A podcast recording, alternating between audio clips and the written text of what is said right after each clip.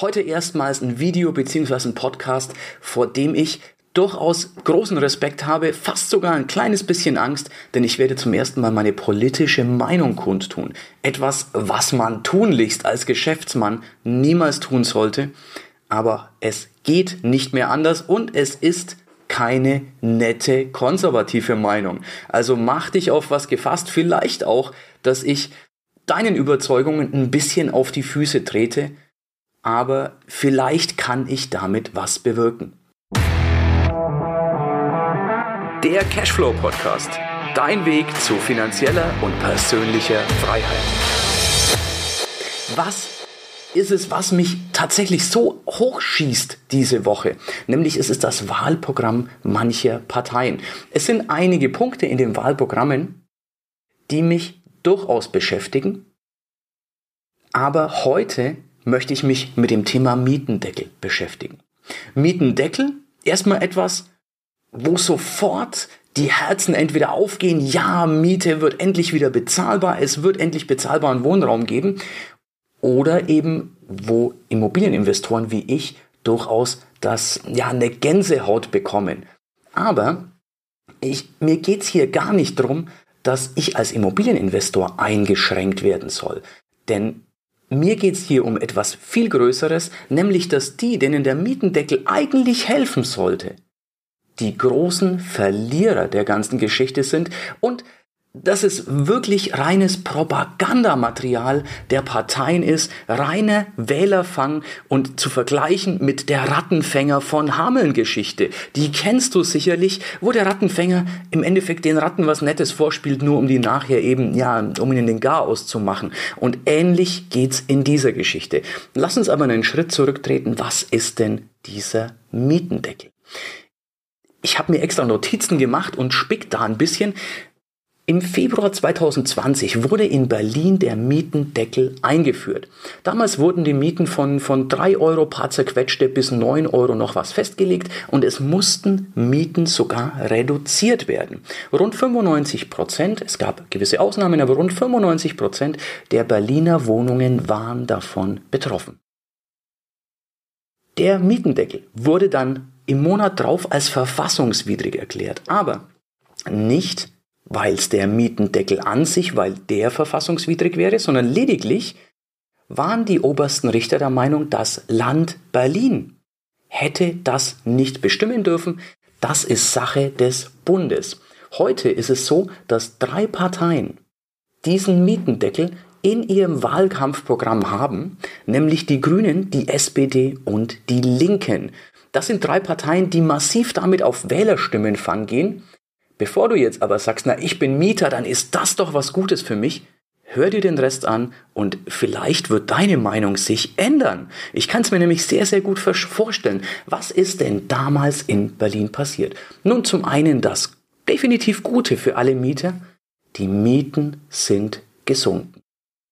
Aber es sind noch ein paar Dinge passiert, die mich durchaus sehr nachdenklich stimmen. Damals zu dem Zeitpunkt, also einen Monat vorher, waren im Schnitt immer so, ja, rund 600 Mietwohnungen täglich, die neu auf den Markt kamen. Die praktisch in Immowelt, ImmoScout, ImmoNet und so weiter zu finden waren. Direkt mit Einführung des Mietendeckels halbierten sich diese Anzeigen. Das heißt, dem Wohnraum oder dem, dem Markt wurde Wohnraum entzogen. Es gab weniger Wohnraum. Warum? Denn die Wohnungen waren ja nach wie vor vorhanden. Nun, es war einfach lukrativer, diese Wohnungen, sorry, muss mich mal ganz kurz räuspern, du merkst das Thema, das wühlt mich auf. Es war einfach lukrativer, diese Wohnungen selbst zu bewohnen oder an Eigennutzer zu verkaufen oder noch besser an ausländische Investoren, zum Beispiel wohlhabende Chinesen, die gerne ihren, ja, ihr Vermögen streuen mögen und denen ist es total egal, ob dieses Objekt Rendite bringt. Denen war es nur wichtig, in Deutschland Besitz zu haben. Dass das dann leer steht, ist völlig okay. Die wollten nur ihr Vermögen parken. Jetzt im Umkehrschluss. Wenn ein Eigennutzer reingeht, wenn ein chinesischer Investor das Ding kauft, dann wird diese Einheit dem Mietmarkt entzogen. Eigennutzer ist auch nicht die Schicht, die sagt, ich kann mir die höheren, die fairen Mieten, die marktgerechten Mieten nicht leisten, denn das sind ja Menschen, die eine Wohnung kaufen können. Das heißt, das Ganze hier ist eine massive Mogelpackung. Logischerweise, ein privater Vermieter, wenn der eine Wohnung hat, wenn der eine Wohnung kauft, du musst ja nicht davon ausgehen, dass der im Keller einen Topf mit Geld zu stehen hat, die Wohnung einfach bezahlt und bei Bedarf Renovierungen ja immer aus diesem Geldtopf nehmen kann. Nein, der finanziert die üblicherweise bei der Bank und die Wohnung muss zumindest den Ertrag bringen, dass er Zins und Tilgung bezahlen kann. Das ist rechtens, denn überleg doch mal, mit welcher Logik sollte der jeden Monat Geld zuschießen, um jemand anderes wohnen lassen? Wohnen zu lassen. Das würde der andere, der wohnt, ja auch nicht tun. Der möchte ja im Umkehrschluss auch günstig. Es muss ja auch für den ein Geschäft sein. Wir Menschen neigen dazu, uns zu optimieren. Das heißt, wenn es keine Möglichkeit, keinen Grund gibt, dass du dir damit zum Beispiel als privater Investor eine kleine Altersvorsorge aufbaust, dann tust du das schlichtweg nicht. Du entziehst dann damit dem ja, dem, dem, dem Raum die Miete. Also in, in, du entziehst den Mietraum, das Mietobjekt. Was also Grüne, SPD und Linke dort vorschlagen, geht massiv nach hinten los, denn überleg mal den anderen Schluss, wenn du eine Wohnung hast, du bist Eigentümer einer Wohnung. Die ist, ja, was weiß ich, 100 Quadratmeter oder auch wenn die kleiner ist, völlig egal. Und du weißt, du kriegst jetzt 7 Euro pro Quadratmeter. Du kannst an den Hartz-IVler vermieten. Wer weiß, wie der deine Wohnung behandelt? Wer weiß, ob der das Geld vom Staat jeden Monat weiterleitet? Denn nein, das kommt nicht automatisch auf dein Konto, das kommt auf seins und er darf es weiter überweisen. Wenn er es nicht tut, was hat er denn zu verlieren? Denn bei uns in Bayern sagt man, hast du schon mal versucht, einen Nackten in die Tasche zu langen? Oder du kannst es dem Herrn Doktor so wie was oder der Frau Professor sowas vermieten, wo du davon ausgehst, dass die mit deinem Mietraum, mit deinem Wohnraum gut umgehen und wo die Miete garantiert kommt. Und genau diesen Gedanken hat jeder private Vermieter. Der muss nun mal darauf achten, dass sein Geld kommt, ansonsten muss er persönlich einstecken oder einsteigen und das Geld der Bank überweisen. Das kann man nicht ewig oft machen. Das heißt, die Entscheidung fällt dann meistens, dass eben nicht derjenige, der sich den Wohnraum gerade so leisten kann, die Wohnung bekommt, sondern entweder du verkaufst sie, du nutzt sie selbst oder es bekommen eben die gut Betuchten, wo du davon ausgehst, die behalten, behandeln den Mietraum gut und zahlen dir jeden Monat 100% sicher deine Miete. Das wirklich Schlimme ist, nicht nur, dass das Problem Wohnraumknappheit damit verstärkt wird, denn schließlich so ein Mietendeckel schafft nicht eine einzige neue Wohnung.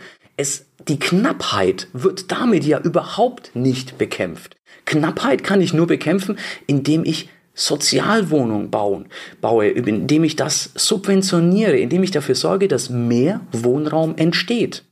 Übrigens, Fun Fact, in den letzten sieben bis acht Jahren ist die Anzahl an Sozialwohnungen um fast 60 Prozent gesunken. Ja, gesunken. Das steht nämlich bei den Parteien anscheinend nicht so weit oben. Die sind also nicht dabei, dass die jeden, Mo jeden Monat oder jedes Jahr mehr schaffen. Nein, die haben die verkauft, privatisiert. Da machen die nur keine große Werbung damit. Das erscheint nicht in der Wahlwerbung, sondern die lassen dich denken, man könnte die Mieten einfach so jederzeit senken was definitiv nicht funktioniert. Denn die meisten Mietobjekte sind nun mal nicht in der Hand von Miethaien, sondern es sind die 5 Millionen oder 4, noch was Millionen private Vermieter, die eben ich glaube, sowas um die 15 Millionen Einheiten Wohnen haben. Also im Schnitt hat jeder private Vermieter drei Wohnungen und das sind nicht die super Bonsen, denen es nicht wehtut, wenn die jeden Monat 500 Euro draufzahlen. Sondern wenn die dreimal 500 Euro draufzahlen, dann weißt du, dass deren Lohn oder Gehalt einfach weg ist.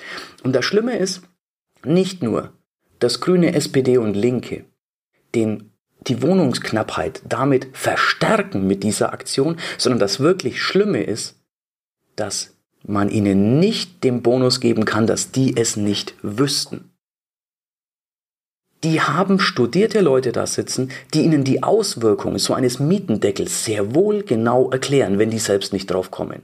Das ist purer Stimmenfang. Das ist pure Propaganda und wird am Schluss auf dem Rücken derer ausgetragen, die diese Parteien wählen. Und das ist etwas, was mich unglaublich wütend macht. Wenn du denkst, als Mieter, Grüne, SPD und Linke, die tun was Gutes für mich, die packen einen Mietendeckel drauf, sodass ich günstig wohnen kann.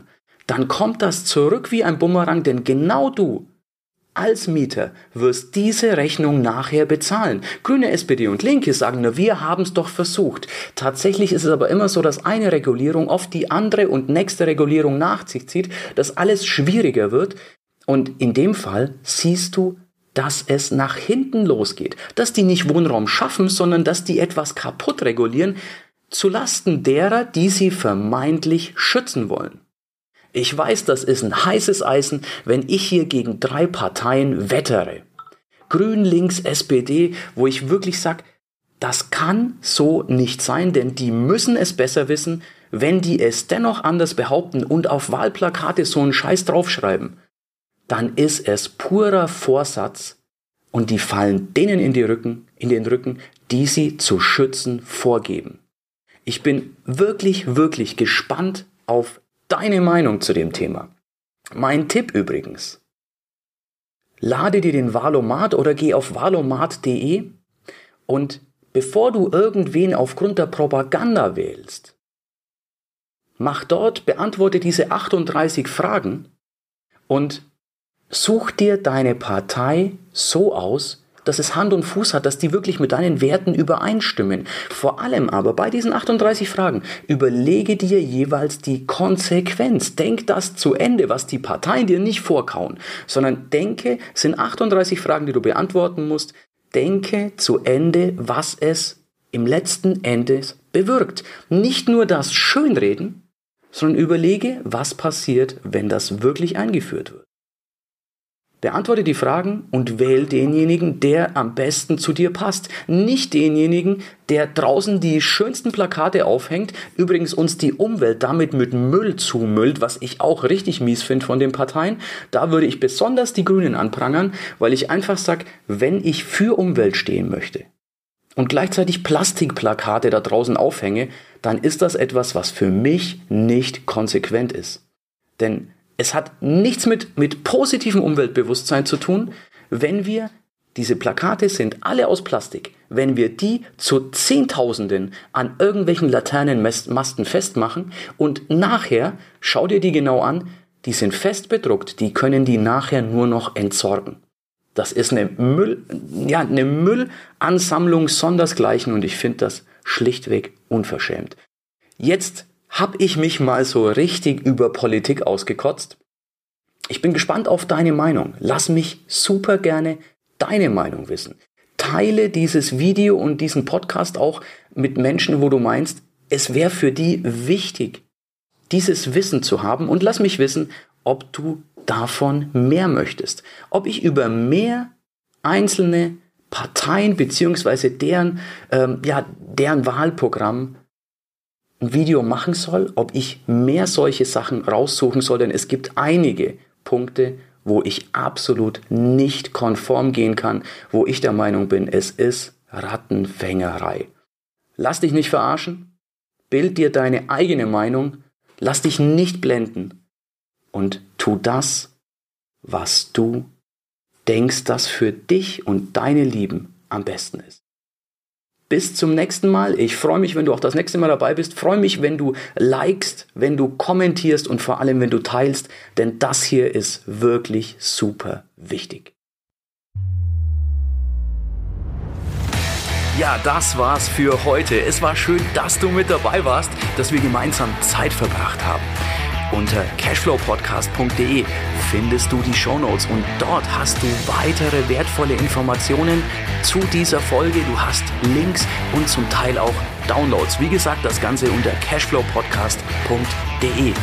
Wenn du auch zukünftig keine Folge verpassen möchtest, abonniere diesen Podcast. Dann wirst du automatisch benachrichtigt, wenn eine weitere Folge on air geht. Und ich freue mich, wenn wir beim nächsten Mal wieder Zeit zusammen verbringen dürfen und gemeinsam an deinem Cashflow, an deinen Strategien arbeiten können. Bis dahin wünsche ich dir eine tolle Zeit, freue mich, dich beim nächsten Mal wieder zu sehen oder zu hören. Bis dann, dein Erik.